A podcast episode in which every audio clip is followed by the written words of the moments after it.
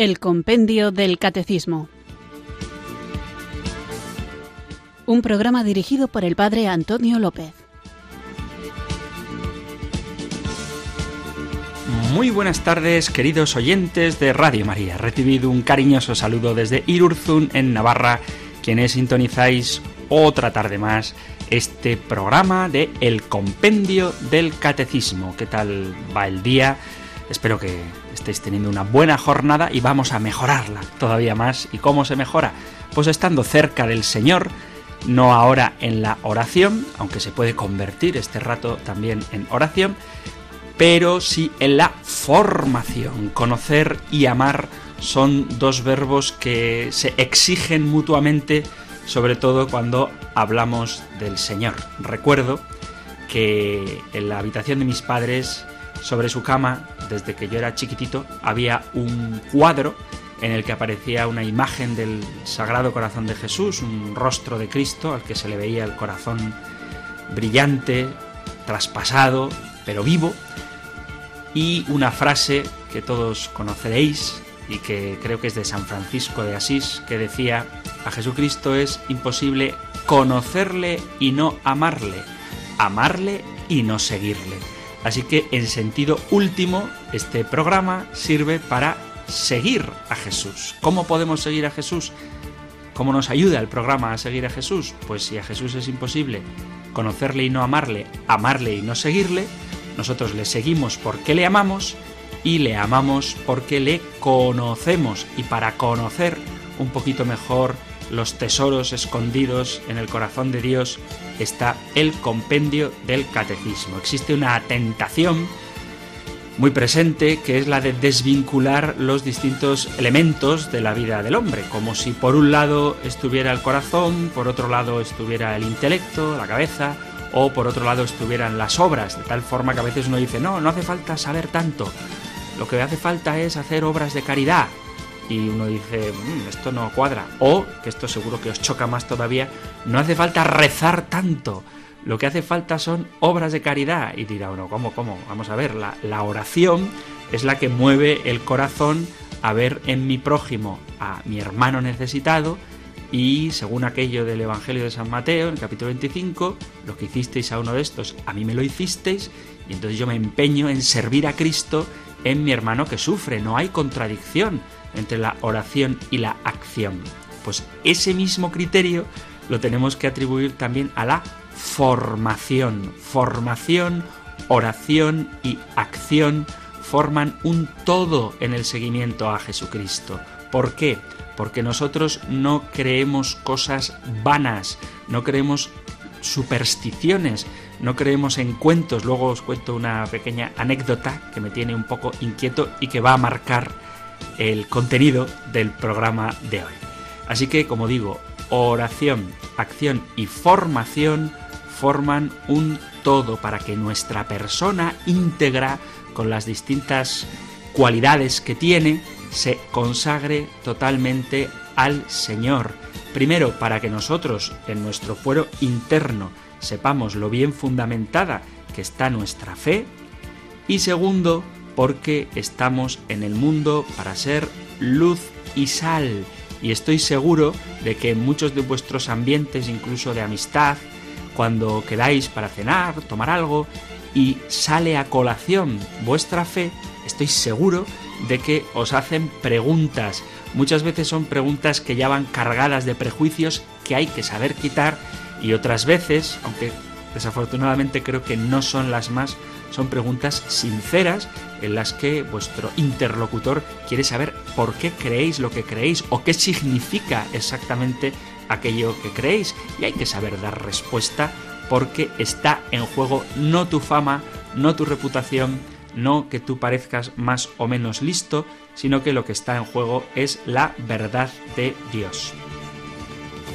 Por eso, queridos amigos, aunque a veces pueda resultar denso el programa, aunque a veces pueda resultar incluso pesado o difícil, pues os animo a que perseveremos juntos en este camino a través de las preguntas y respuestas del compendio del catecismo, porque las verdades de fe están todas relacionadas, están imbricadas, no son cada una independiente de las otras, Y para poder fundamentar todo, desde los misterios de Cristo hasta la importancia de la Iglesia y los sacramentos, por supuesto la moral y la oración, es necesario que vayamos construyendo este edificio de la doctrina que de manera magistral tenemos desarrollado en este librito, que es el guion de nuestro programa, el compendio del catecismo. Así que vamos a comenzar como hacemos cada día, reconociendo nuestra debilidad y siendo conscientes de que necesitamos que sea Dios mismo quien nos guíe y nos ilumine, y es Dios Espíritu Santo quien nos guía hasta la verdad plena que Jesucristo nos ha revelado a propósito de quién es el Padre y cuál es su designio salvífico para nosotros. Así que en actitud de oración invoquemos juntos al Espíritu Santo. Ven Espíritu,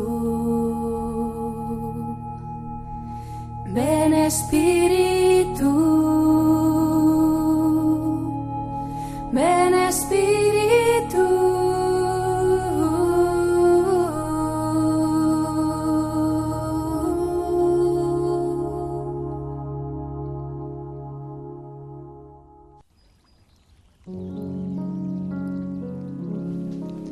Espíritu Santo Consolador, concédeme el don de la fortaleza. Fortalece mi alma para superar las dificultades de cada día, los tormentos de las persecuciones y las insidias del maligno. Ayúdame a ser fuerte en medio de las debilidades espirituales, para que yo sea señal de tu amor y bondad. Espíritu Santo de luz, concédeme el don de la sabiduría que tenga el discernimiento necesario para distinguir el mal del bien, la mentira de la verdad, la guerra de la paz. Que tu sabiduría ilumine los espacios confusos de mi alma. Espíritu Santo Paráclito, concédeme el don del entendimiento para que comprenda correctamente la voluntad del Padre Celestial en mi vida. Ayúdame a entender al prójimo con amor, misericordia y paz que comprenda con todo mi ser el amor de Cristo por mí y por la humanidad. Espíritu Santo, abogado celestial, concédeme el don de la ciencia, que, iluminado por tu luz divina, comprenda correctamente los planes de Dios para mi vida y sea obediente a las enseñanzas divinas, y sea así una señal permanente de la misericordia del Maestro Jesús en el mundo. Espíritu Santo, consejero divino, concédeme el don del consejo. Ilumina mi entendimiento para que yo busque en Dios las respuestas a mis dudas e inquietudes humanas y espirituales. Pon en mis labios palabras que restablezcan la paz en el mundo y ayúdame a llevar siempre un consejo que devuelva a las almas afligidas la serenidad en Dios. Divino Espíritu Santo, concédeme el don de la piedad, que mis oraciones sean puentes de amor que unan mi corazón al corazón de Dios Padre y de Cristo Señor. Que mi fervor espiritual se renueve siempre para que mi alma fructifique en la fe y la esperanza. Espíritu Santo, consolador de los afligidos, concédeme el don del temor de Dios, para que tenga siempre frente a mis ojos la bondad divina y que mis pensamientos, palabras y acciones no sean una ofensa al amor misericordioso del Padre Celestial. Así sea.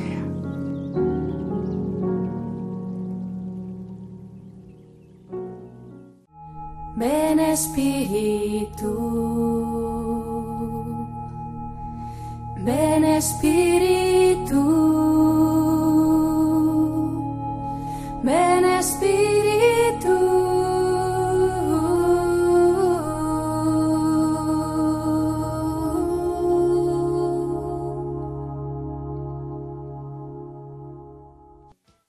Invocado el Espíritu Santo y confiando en que Él nos regalará sus dones, vamos allá con nuestro programa de hoy. Hoy vamos a ver el punto número 52, que plantea una pregunta a la que de alguna manera ya hemos respondido. Así que vamos a volver a responder resumidamente a esta pregunta y por eso no hago el resumen de lo que hemos visto anteriormente. Porque lo que hemos estado viendo en el programa anterior era la importancia de afirmar que Dios creó en el principio cielo y tierra. Es decir, que todo cuanto existe procede de Dios. Vamos ahora a escuchar, como digo, el punto número 52 que podéis encontrar en el Catecismo Mayor en las preguntas 290 a la 292 y en la 316. Así que este es el punto 52 del compendio del Catecismo. Número 52. ¿Quién ha creado el mundo? El Padre, el Hijo y el Espíritu Santo son el principio único e indivisible del mundo, aunque la obra de la creación se atribuye especialmente a Dios Padre.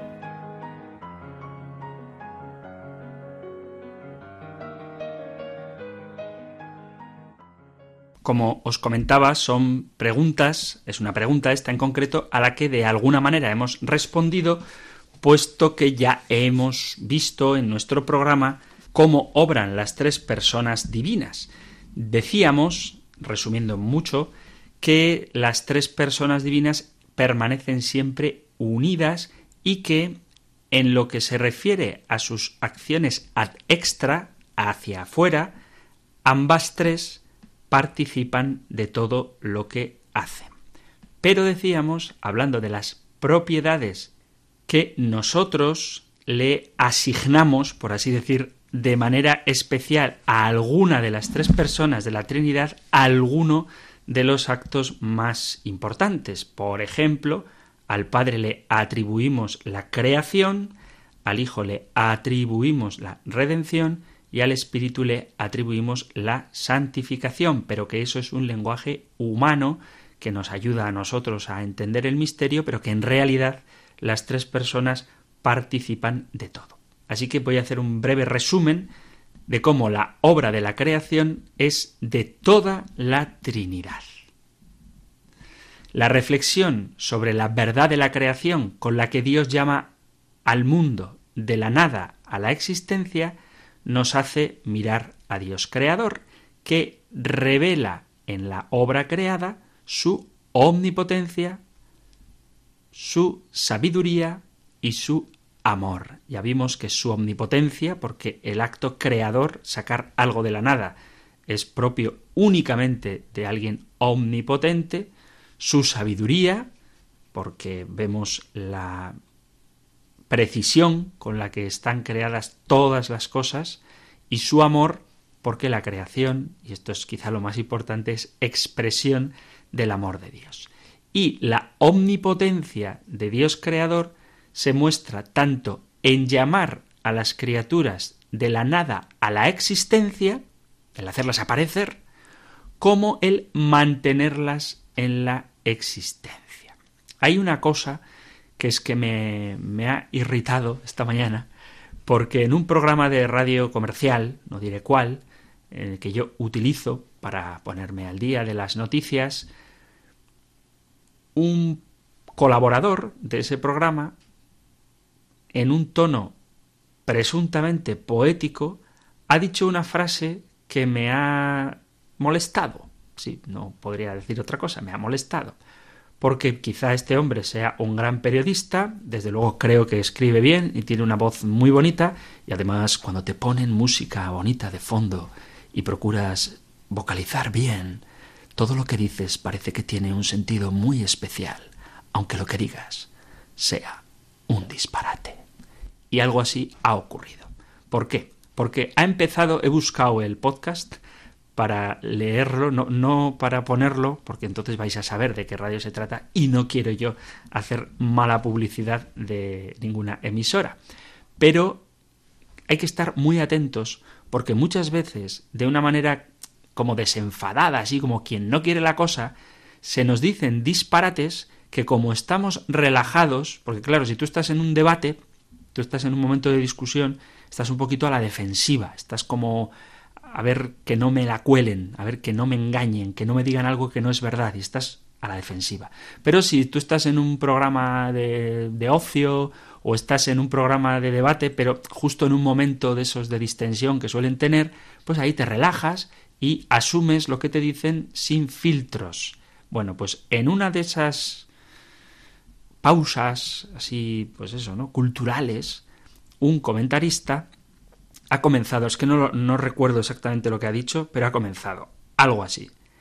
El Génesis es un cuento escrito para niños, asustados o no sé qué, hasta que llegó la ciencia a demostrarnos hasta dónde podía llegar el hombre.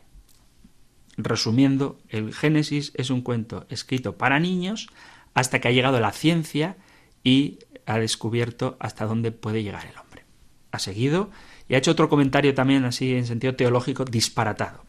Bien, ¿cuál es el problema? Que cuando nosotros hablamos de la creación de Dios, a veces nos imaginamos que el fundamento de nuestra fe es que Dios es creador y que lo primero que el pueblo de Israel descubre es que Dios es creador. Y no es verdad. Lo primero que el pueblo de Dios, el pueblo de Israel, el pueblo al que Dios se le revela, lo primero que este pueblo descubre es que Dios quiere salvarlo. La gran experiencia del pueblo de Israel no es la creación, sino la salvación, la redención, en un sentido todavía no pleno, pero sí que la liberación. Y luego, con el paso del tiempo, esa redención, esa liberación de Dios, resulta que el pueblo descubre que en toda la creación, como veíamos en el programa anterior, ya se está manifestando. Dicho de otra manera, el orden cronológico que tenemos en los libros de la Biblia no corresponde a la realidad de cuándo se escribieron. Quiero decir que el pueblo de Israel primero narra su experiencia de liberación. Bueno, hay otros temas, pero no quiero entrar en esto ahora. Primero narra su experiencia de liberación. Él se siente elegido por Dios, se siente liberado por Dios, se siente llamado por Dios a heredar una tierra nueva y partiendo de esa experiencia analiza toda la realidad y descubre que el Dios que les ha elegido es el Dios que ha creado todas las cosas. ¿Qué tiene esto que ver? Mucho. Porque el libro del Génesis no pretende contarnos un cuento, como dice este personaje de la radio, bueno, esta persona, perdón, esta persona de la radio, que merece mucho respeto, pero creo que de teología no sabe nada. El pueblo no ha escrito un cuento para narrar cómo han sido creadas las cosas.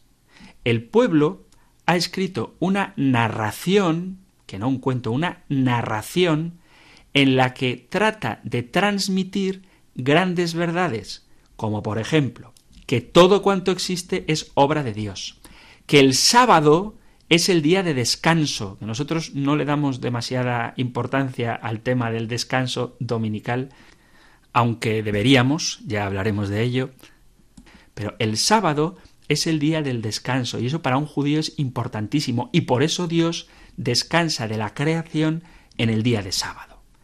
Quiere dejar claro que existe un pecado en el hombre que ha roto la relación del hombre con Dios quiere dejar claro que existe una promesa de salvación a pesar del pecado, en el famoso y memorable capítulo 3, versículo 15 del Génesis. También cuando prohíbe que a pesar de su pecado nadie le quite la vida a Caín, que tras su crimen es marcado por Dios para que no sufra ningún daño.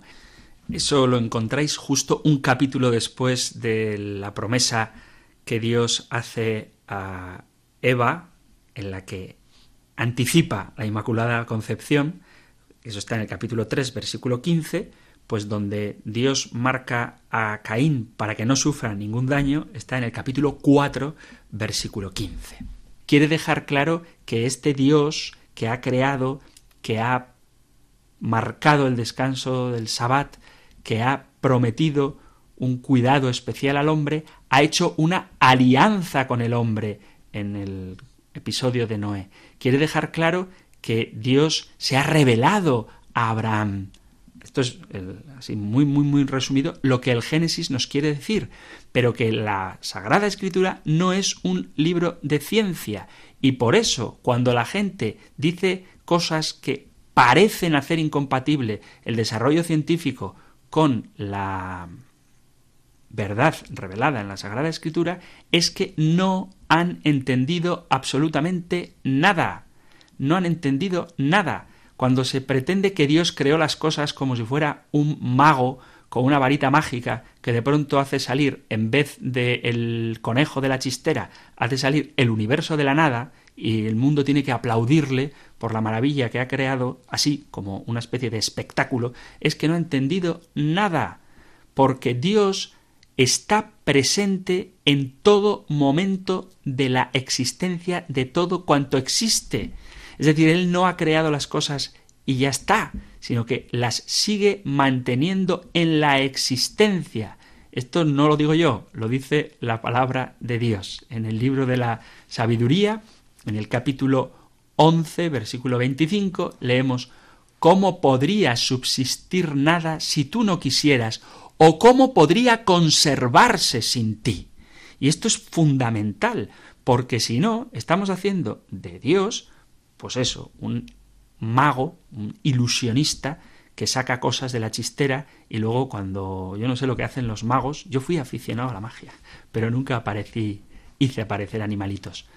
Porque me pregunto yo qué, hacen después con ese conejo o con esa paloma después de, de parecerla. La gente aplaude y luego ¿qué hacen? La vuelven a guardar para otro truco, lo cocinan y se lo comen. es un poco cruel, pero no sé lo que harán con el conejito o la paloma. Pero lo que sí sabemos es lo que Dios hace con el mundo, que es mantenerlo en la existencia, que la creación de Dios no es un acto único, sino que la creación de Dios es un constante llevar de la mano todas las cosas hacia la plenitud de lo que Dios quiere, que en definitiva es que el hombre viva junto a Él. Pero esto es muy importante, y es muy importante para que no caigamos en una especie de infantil visión de lo que significa la creación de Dios.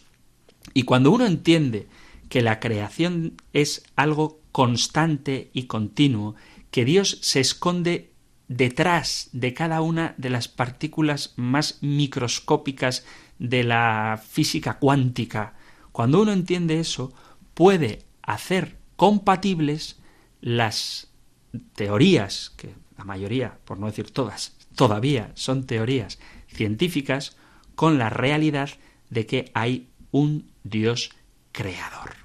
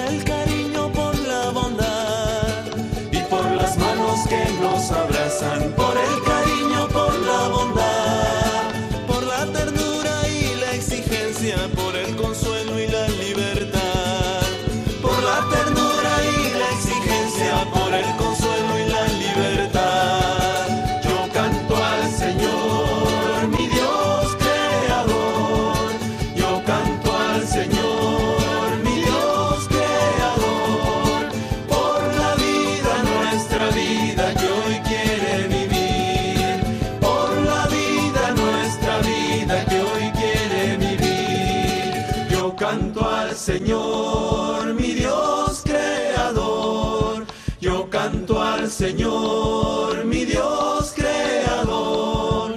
Por la vida, nuestra vida que hoy quiere vivir. Por la vida, nuestra vida que hoy quiere vivir.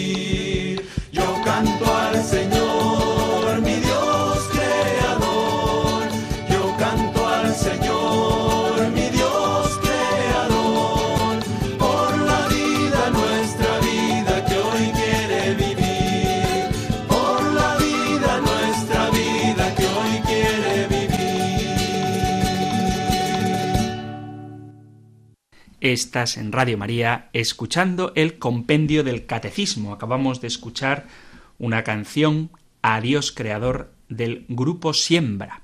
Y estamos hoy viendo el punto del compendio del Catecismo que pregunta quién es el que crea, quién ha creado el mundo. El punto número 52 del compendio del Catecismo. Pero ya vimos en su día que la creación es obra de las tres personas divinas. Dios crea en el principio y no solamente crea, y esto es algo que hay que tener claro, sino que mantiene en la creación. La omnipotencia de Dios, la sabiduría de Dios y el amor de Dios están presentes en la creación. Además, una de las preguntas que se está repitiendo mucho últimamente es si Dios nos ha creado, ¿por qué lo ha hecho? Bueno, Dios, que es omnipotente y que es amor en su esencia, primera carta del apóstol San Juan, capítulo cuarto, versículo 8, Dios es amor, pues Dios que es omnipotente y es amor, da la existencia a los seres impregnándolos de amor. Porque crear significa sobre todo dar, dar la existencia. Y el que da, ama. Entonces Dios nos ha creado por amor, sin necesidad. El libro de la sabiduría, vuelvo a citarlo, dice, capítulo 11, versículo 24, amas todo cuanto existe y no aborreces nada de lo que has hecho, pues si hubieras odiado alguna cosa, no la hubieras creado. Y luego viene este texto que he citado antes, ¿cómo podría subsistir nada si tú no quisieras? ¿O cómo podría conservarse sin ti? A todos perdonas porque son tuyos, Señor, amigo de la vida. Y el amor, por definición, es desinteresado. Mira solamente a que el bien venga a la existencia, perdure y se desarrolle según la dinámica que le es propia. Y esa dinámica que le es propia a las cosas que Dios ha traído a la existencia por amor, esa dinámica es también obra de Dios. Dios es aquel que hace todas las cosas conforme a su voluntad. Y toda la obra creación, toda la obra de la creación, pertenece al plan de salvación, porque vuelvo a repetir lo que decía antes, la primera experiencia del pueblo de Dios, del autor de la Sagrada Escritura, inspirado por el Espíritu Santo, pero su primera experiencia es la experiencia de salvación, un proyecto de salvación oculto desde los siglos en Dios, creador de todas las cosas, como podemos leer en la carta a los Efesios, capítulo 3, versículo 9. Y mediante el acto de creación del mundo y en particular de creación del hombre, es donde comienza a realizarse ese plan de salvación. La creación es obra de una sabiduría que ama, una sabiduría que ama. Mirad qué hermoso lo que nos dice el libro de los Proverbios. Libro de Proverbios, capítulo 8, leo desde el versículo 22. Dice, El Señor me creó al principio de sus tareas, al comienzo de sus obras antiquísimas. En un tiempo remoto fui formada antes de que la tierra existiera. Antes de los abismos fui engendrada, antes de los manantiales de las aguas. Aún no estaban aplomados los montes, antes de las montañas fui engendrada. No había hecho aún la tierra y la hierba, ni los primeros terrones del orbe. Cuando colocaba los cielos, allí estaba yo. Cuando trazaba la bóveda sobre la faz del abismo. Cuando sujetaba las nubes en la altura y fijaba las fuentes abismales. Cuando ponía un límite al mar, cuyas aguas no traspasan su mandato. Cuando asentaba los cimientos de la tierra, yo estaba junto a él como arquitecto y día tras día lo alegraba. Todo el tiempo jugaba en su presencia jugaba con la bola de la tierra, y mis delicias están con los hijos de los hombres. Por tanto, hijos míos, escuchadme. Dichosos los que siguen mis caminos. Escuchad la instrucción, no rechacéis la sabiduría. Dichoso el hombre que me escucha, velando día a día en mi portal, guardando las jambas de mi puerta. Quien me encuentra, encuentra la vida y alcanza el favor del Señor. Quien me pierde, se arruina a sí mismo. Los que me odian aman la muerte. Esto dice el libro de Proverbios, hablando de cómo la delicia de Dios creador es estar con los hijos de los hombres. Así que es un Dios que ama. Y esta forma de entender la creación, que vuelvo a repetir una vez más, no se trata de dar una explicación científica de cómo han sucedido las cosas, sino del por qué han sucedido las cosas. Esta forma teologal, bíblica, esta forma creyente de entender las cosas creadas, se opone a una mm, forma filosófica materialista de entender el mundo. ¿Por qué? Porque la filosofía materialista considera el cosmos, la creación, no lo podemos llamar creación porque creación alude a un creador, entonces consideran el cosmos como el resultado de una evolución de la materia que para explicarla se reduce o bien a la casualidad, que las cosas han pasado azarosamente, por azar, o a la necesidad, pero no a la libertad. Esto es muy importante porque en el punto anterior veíamos, en el punto número 51, se nos decía por qué es importante afirmar que en el principio Dios creó cielo y tierra, y decía al final de la respuesta que da el compendio del catecismo, es la primera respuesta a los interrogantes fundamentales sobre nuestro origen y nuestro fin. El problema de la mentalidad cientificista no es que dé una explicación racional a los fenómenos naturales, que eso es bueno, que eso es bueno, que estamos a favor, y de hecho la Iglesia ha aportado grandes novedades al desarrollo científico, también a teorías como la del Big Bang o el desarrollo del descubrimiento del ADN, por ejemplo.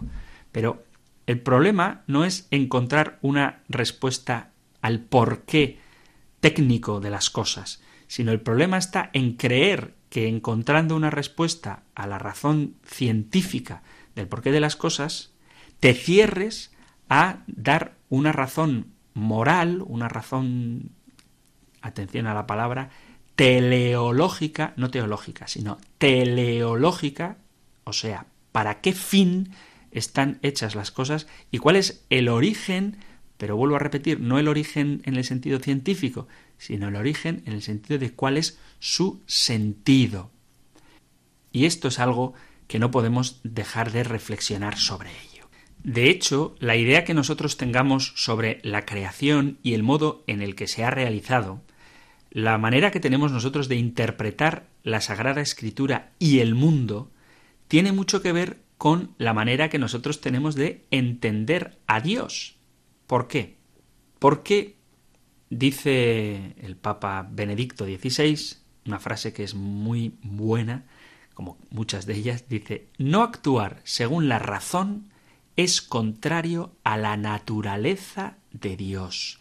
A veces, incluso entre católicos, podemos tener un concepto de un Dios tan absolutamente omnipotente que nos atreveríamos a atribuirle algún grado de irracionalidad, en el sentido de que es tan libre que él podría, si quisiera, liberarse de las leyes que él mismo ha puesto. Entonces Dios es tan libre que no estaría vinculado ni siquiera a su propia palabra y que nadie le obligaría a revelarnos la verdad. Esto es lo que a veces se puede pensar. Pero, a este propósito, y cito al Papa Benedicto XVI, se presenta un dilema en la comprensión de Dios y, por tanto, en la forma concreta de vivir nuestra propia religión, que nos plantea un desafío muy directo. ¿Cuál es este desafío? La convicción de que actuar contra la razón está en contradicción con la naturaleza misma de Dios. Ojo que la frase tiene miga. Y repito, no es mía, es del Papa Benedicto XVI. Actuar contra la razón está en contradicción con la naturaleza de Dios. Y se manifiesta una fe que, según la Biblia, aplica a Dios precisamente la razón.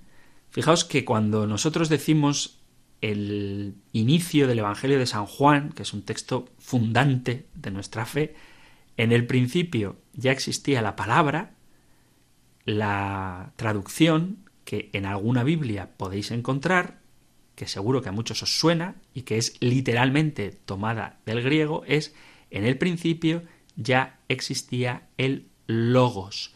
Y logos, la palabra logos, en arge, logos, es lo que se dice en griego, en el principio existía la palabra, en el principio existía el verbo, o en el principio existía el logos. Logos significa tanto razón como palabra. De hecho, todas las disciplinas que acaban en logía, pues tienen que ver con razón. Por ejemplo, la teología, la filología, la pedagogía, todo esto es la razón, el discurso sobre una disciplina en concreto. Entonces, la razón, el logos de Dios, es creadora y capaz de comunicarse, pero precisamente como razón. De este modo, el evangelista San Juan nos brinda cómo tenemos que entender al Dios de la Biblia, al Dios que se ha revelado, no al Dios de la Biblia que nosotros adulteramos para hacerlo comprensible, o no al Dios de la Biblia que nosotros hemos disecado para que no nos exija demasiadas cosas, que a veces ocurre esto. Dios ha creado por medio de la razón del logos, de la palabra, que es Dios mismo, que estaba junto a él desde el principio. Entonces, el concepto bíblico de Dios alcanza su meta y su síntesis en el logos, el logos de Dios. El encuentro entre el mensaje bíblico y el pensamiento racional no es algo fortuito, no es algo no querido por Dios, no es algo de lo que ni Dios ni la Iglesia fiel al Señor haya huido nunca. De hecho, el acercamiento entre la fe y la razón ha comenzado desde muy antiguo. El relato de la zarza ardiente de Moisés distingue al Dios que se presenta de las demás divinidades que tienen muchos nombres y él afirma que es simplemente el yo soy. El ser de Dios es una contraposición al mito, porque Dios es el que es. Y aquí vemos cómo las distintas verdades de nuestra fe están relacionadas, puesto que hemos dedicado algún programa también a la importancia que tiene el nombre de Dios. Así que el proceso iniciado en la zarza ardiente llega a un nuevo desarrollo dentro del Antiguo Testamento, donde el Dios de Israel, que entonces no tenía ni tierra ni culto, se proclama como el Dios del cielo y de la tierra. Porque Él es el que es. Es decir, cuando el pueblo de Israel está exiliado. Y no tiene nada, no tiene culto, no tiene templo, no tiene sacerdotes, Dios es el que es. Y no está delimitado a una manera concreta o a un espacio concreto para darle culto o donde se le pueda dar culto. Mirad qué belleza este texto del profeta Daniel en el capítulo 3, leo desde el versículo 37, dice, Pero ahora, Señor, somos el más pequeño de todos los pueblos. Hoy estamos humillados por toda la tierra a causa de nuestros pecados. En este momento no tenemos príncipes, ni profetas, ni jefes, ni holocausto, ni sacrificios, ni ofrenda, ni incienso, ni un sitio donde ofrecerte primicias para alcanzar misericordia. Por eso, acepta nuestro corazón contrito y nuestro espíritu humilde. Como un holocausto de carneros y toros o una multitud de corderos cebados, que este sea hoy nuestro sacrificio y que sea agradable en tu presencia, porque los que en ti confían no quedan defraudados. Pero vemos en este pasaje cómo se reconoce que Dios es el Dios del mundo en todas partes y que un corazón contrito, algo que está en el interior del hombre, puede ser un sacrificio tan agradable a Dios o más que los que puedan ofrecer profetas, jefes, holocaustos, sacrificios, ofrenda, incienso o templos, ni un sitio donde ofrecerte primicias, porque Dios es Dios, plenamente Dios. Por eso, Dios siempre y en todas partes, no delimitado o condicionado por agentes externos, porque Dios es el que es. Y por tanto, la razón puede ser compatible con este Dios que es. El diálogo entre la fe y la cultura, entre la fe y la razón, se puede expresar en cosas tan concretas como por ejemplo la traducción del Antiguo Testamento al griego, la famosa Biblia de los 70 que se hizo en Alejandría y que no es simplemente una traducción, sino que es un testimonio escrito de la posibilidad real del encuentro significativo entre la cultura griega y el Dios de Abraham que se ha revelado en la Sagrada Escritura y que se ha traducido, se ha hecho conocible también para la cultura griega. Es verdad, también sigo con el Papa Benedicto, que en la Baja Edad Media hubo en teología tendencias que rompen esta síntesis entre el espíritu cultural griego y el espíritu cristiano. Después de una serie de reflexiones que ahora mismo no tengo tiempo de hacer, pero serían muy interesantes, hay que entablar un diálogo entre la cultura y la religión, porque es urgente y necesario. Nuestro mundo occidental está muy impregnado de una opinión según la cual sólo la razón positivista, es decir, sólo lo experimentable, es universal. Sin embargo, la cultura profundamente religiosa del mundo considera que excluir a Dios de la razón es un ataque a las convicciones más íntimas, un, un pensamiento racional que desoiga a Dios y que relegue la religión al ámbito de las subculturas y que no entre en diálogo con ella, es un mundo abocado a dejar al hombre sin respuestas para los interrogantes más profundos.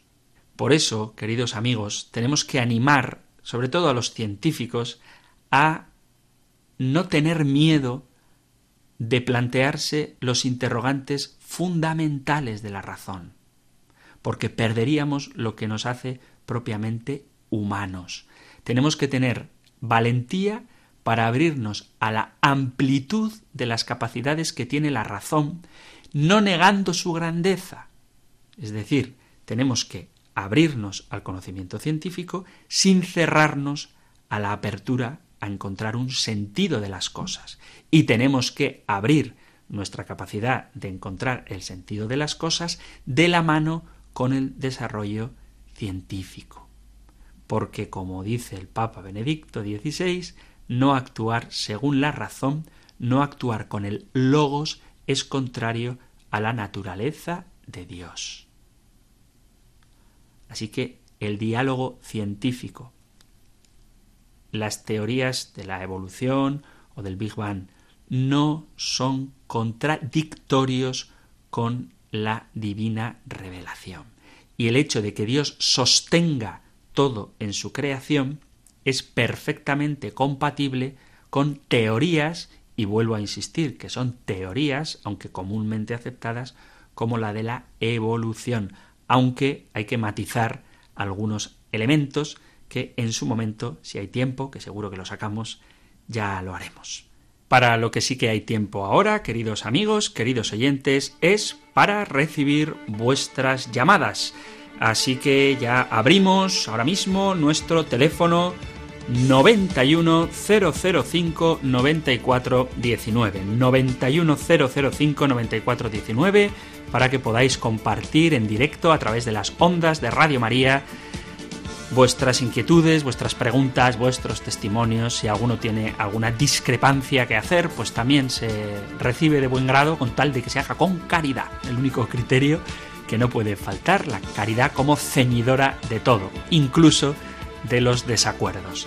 Así que cualquier cosa que queráis comentar, por favor, eso sí, de manera concisa y breve, para que dé tiempo a que entren llamadas, las más que sea posible, 91 005 94 19. Si lo que queréis es dejar un mensaje de audio o un mensaje escrito al teléfono de WhatsApp, podéis hacerlo en el 668 594 383 668 594 383 o si lo preferís el correo electrónico compendio arroba radiomaria.es compendio arroba radiomaria.es correo electrónico 668 594 383 en WhatsApp o para entrar en directo 91 005 94 19 91 005 94 19. Aquí os espero.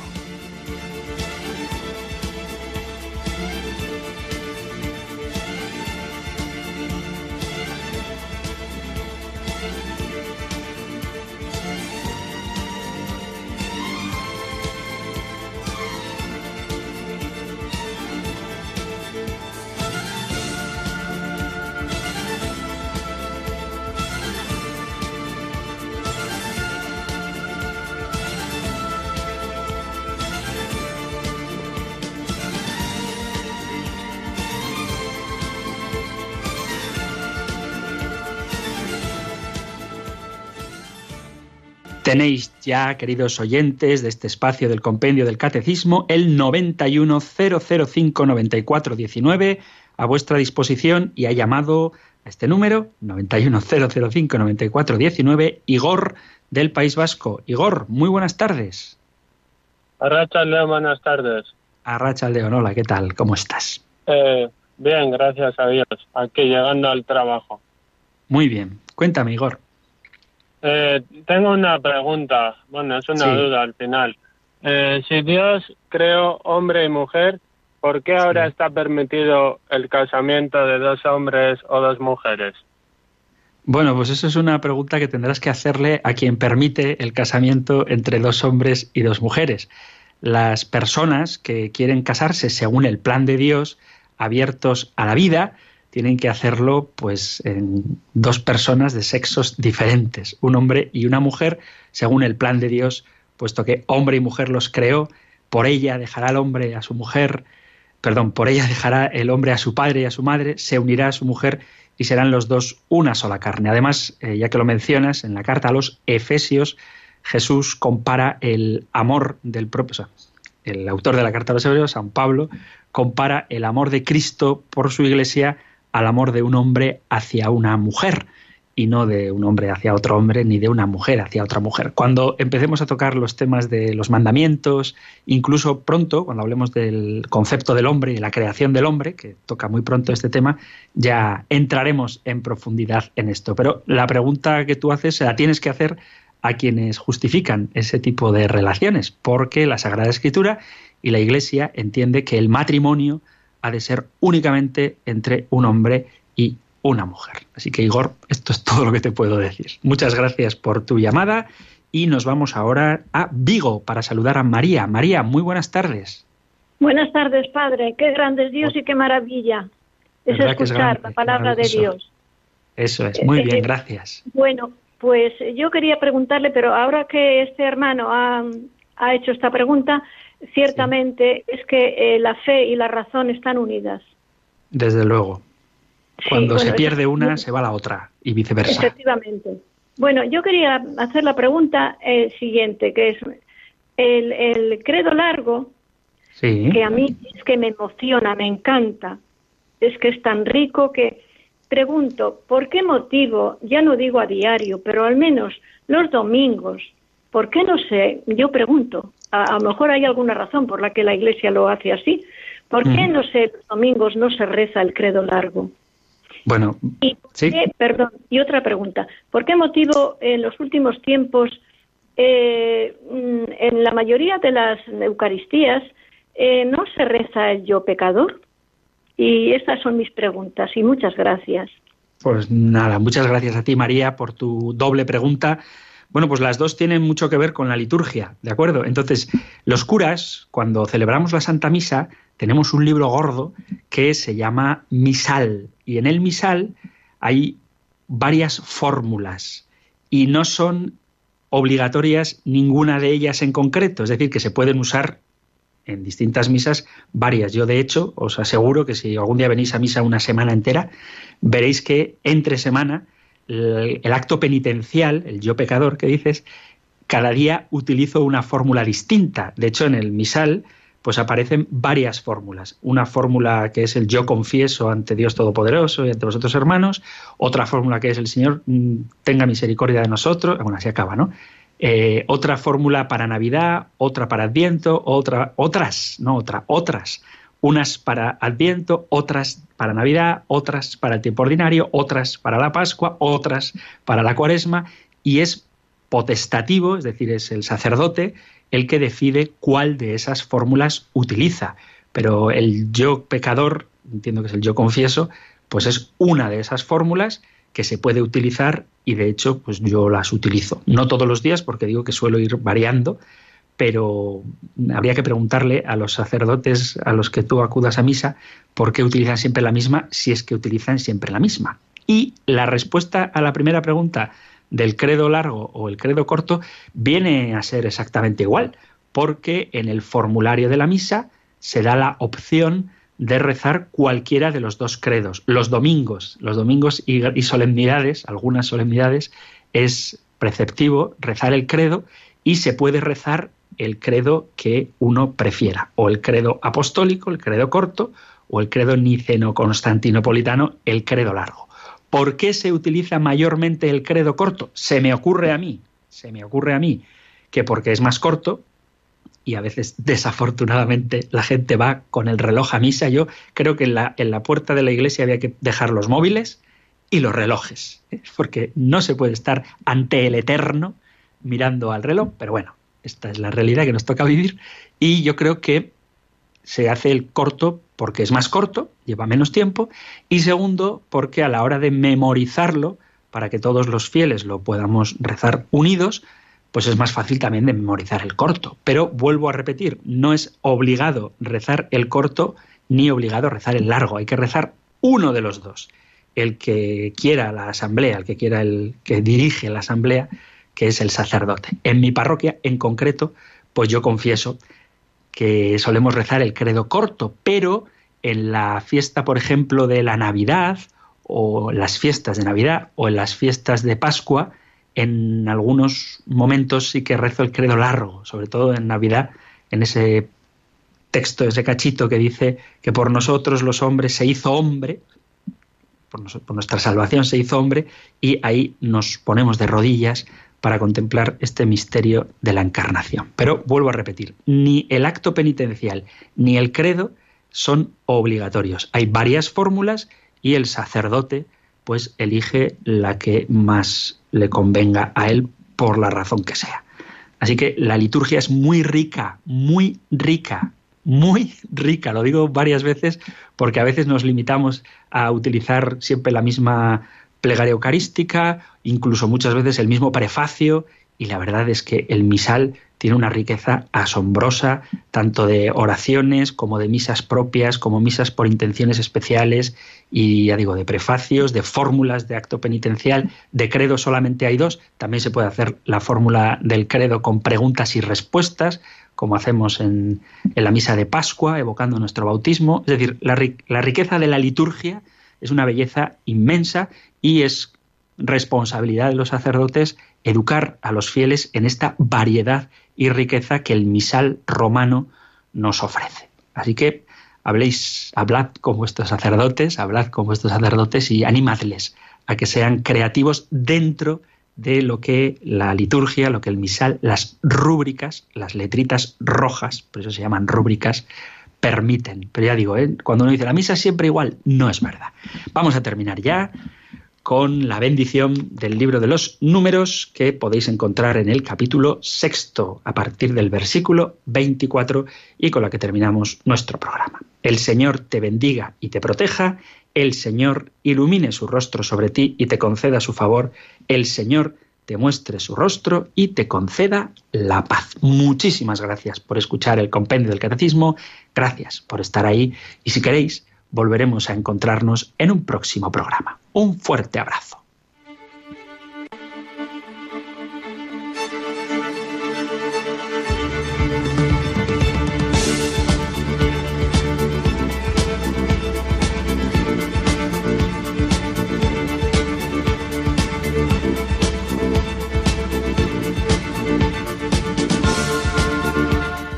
El Compendio del Catecismo